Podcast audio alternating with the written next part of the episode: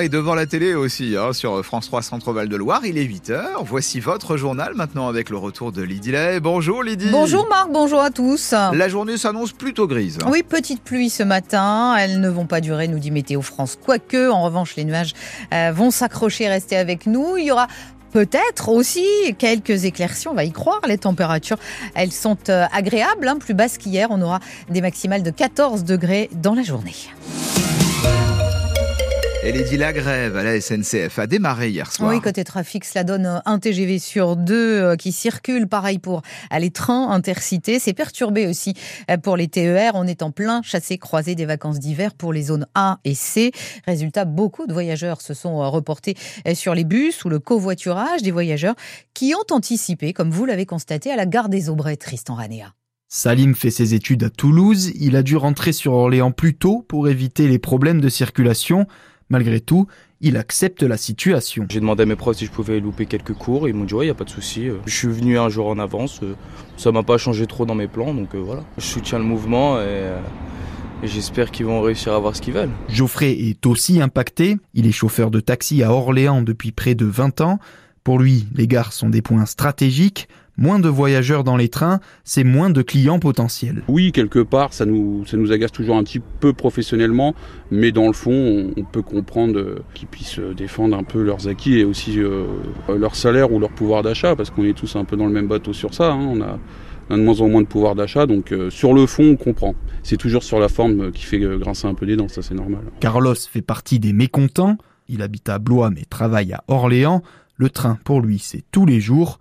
Alors ces grèves, il n'en peut plus. On en a marre, parce que c'est une de plus. Et une qu'on supporte encore moins. Ouais, c'est ça, il y a une accumulation ah, qui commence à peser Complètement, complètement. Honnêtement, c'est hyper pénible. Carlos a donc privilégié le télétravail, une journée à la maison, pour s'éviter un vendredi de galère. Voilà cette grève hein, des contrôleurs. On va en parler juste après ce journal avec Marion Gazot. Elle est euh, secrétaire adjointe de la CGT euh, cheminot euh, dans le Loiret. Une autre colère, c'est celle des agriculteurs. Ils se sont à nouveau mobilisés hier dans plusieurs départements, dans les Hauts-de-Sèvres ou encore en Haute-Vienne, dans les Deux-Sèvres et en Haute-Vienne, mais également dans le Loir-et-Cher où une soixantaine d'agriculteurs ont stationné dans les jardins du château de Chambord avec leurs tracteurs. Ils y sont restés quasiment toute la journée. On verra cela dans le prochain journal. Les ambulanciers voient rouge aussi. Oui, à moins de six mois des JO de Paris, ils s'inquiètent de l'organisation. Il va évidemment y avoir beaucoup de monde. Comment est-ce qu'ils vont réussir à travailler euh, convenablement? Ils proposent certaines mesures. Écoutez Dominique Huneau qui préside la Chambre nationale des services d'ambulance. Ce qu'on souhaiterait, c'est être assuré que si on mobilise nos personnels, qu'on va pouvoir euh, les rémunérer et leur donner euh, le supplément nécessaire pour qu'ils acceptent de faire des permanences, des gardes. Mais il y a des choses aussi très pragmatiques hein, qu'on met, qu'on met en avant, du type euh, ben, qu'il y, y, a vraiment des coordinateurs dans chaque département qui fonctionnent 24 heures sur 24, parce que quand ça fonctionne que 10 heures par, jour, ben, les, les 12 ou 14 autres heures, c'est un petit peu compliqué.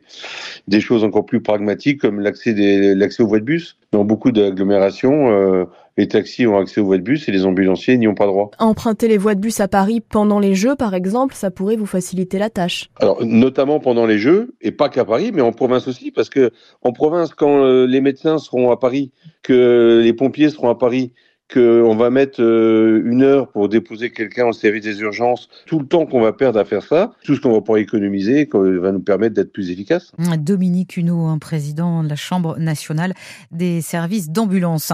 L'actualité judiciaire est l'homme qui s'était évadé du tribunal à Orléans au mois de décembre, aussitôt après le jugement prononcé contre lui. Cet homme a été jugé pour cela hier. Euh, il écope d'un an de prison ferme. On verra cela dans le journal de 8h30. À Orléans, les travaux de démolition des immeubles hein, de la rue de Bourgogne ne sont toujours pas sur le point de se faire. Récemment, la justice a exigé qu'il débute rapidement sous peine d'astreinte financière. La mairie a gagné, on le rappelle, son bras de fer contre les propriétaires et les assureurs des deux immeubles en question. Alors on avance, mais on n'est pas encore à, établir un calendrier précis des travaux, Camille Huppenoir.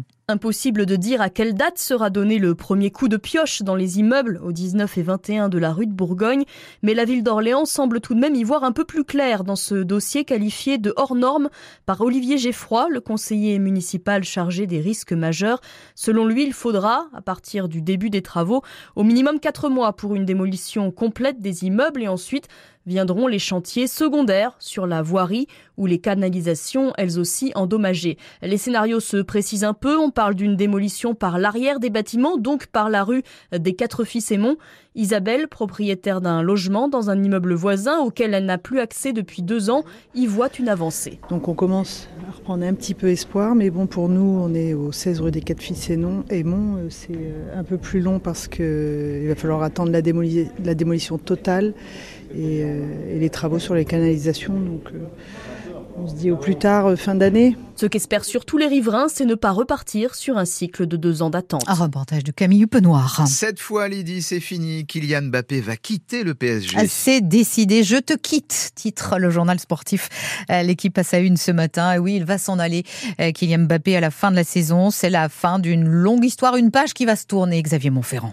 Son départ faisait peu de doute. Depuis son refus de prolonger son contrat d'une saison supplémentaire, l'avenir de Kylian Mbappé s'inscrivait en pointillé au PSG. Cette fois, c'est la bonne. L'attaquant ne reculera pas. Il tire un trait en espérant disputer son dernier match sous le maillot parisien le 1er juin à Wembley en finale de la Ligue des Champions. D'ici là, il y aura encore quelques détails à régler. Même s'il est libre de signer où il veut, Kylian Mbappé a déjà fait une croix sur presque 100 millions d'euros de primes et Paris va respirer financièrement en économisant 200 millions par saison. Mais en l'espace d'un an, le PSG aura perdu Messi, Neymar et Mbappé.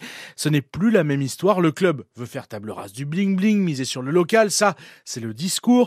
La réalité, c'est que Mbappé va laisser un grand vide immense tant il aura marqué le club parisien dont il est à 25 ans seulement le meilleur buteur de l'histoire. Ah, en Europa League, les clubs français mal partis. Hein. Rennes a été balayé euh, par le Milan AC 3 à 0 hier soir en Italie. Marseille a été euh, accroché euh, par les Ukrainiens du Shakhtar Donetsk. Deux buts partout. Lens a fait match nul Fribourg 0-0 et Toulouse a perdu face aux Portugais du Benfica Lisbonne. Du foot également ce soir avec l'USO qui se déplace dans le championnat national au Mans.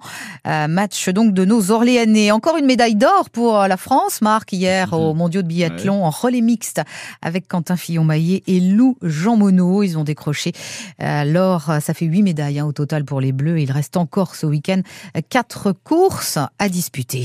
Et puis deux nouvelles chansons inédites de Johnny sont dévoilées aujourd'hui. Retrouvé à Londres, hein, où les bandes dormaient depuis 50 ans. Ces deux titres qui s'intitulent Reste et Waterloo, qui ont été euh, écrits euh, par le journaliste écrivain Philippe Labro, grand ami de Johnny. C'était au début des années 70.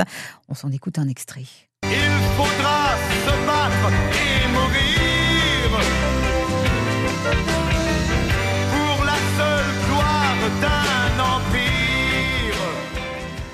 Ah, c'est vrai qu'on reconnaît bien hein, les années 60 euh, un peu hein, au niveau oui, sonorité. Oui, c'est vrai, c'est ça. Et ces deux euh, chansons qui vont être présentées pour euh, la réédition de l'album Flagrant délit. C'était le 14e album de Johnny. En attendant, mais oui, exactement, pour, ceux, pour les fans qui sont nombreux et qui nous écoutent dans le Loiret, le Loir-et-Cher, en attendant cette réédition, il y a les plus grands tubes de Johnny qu'on écoute ensemble sur France Bleu Orléans. La preuve, il y en aura un juste après la météo. À tout à l'heure avec notre invité Lydie.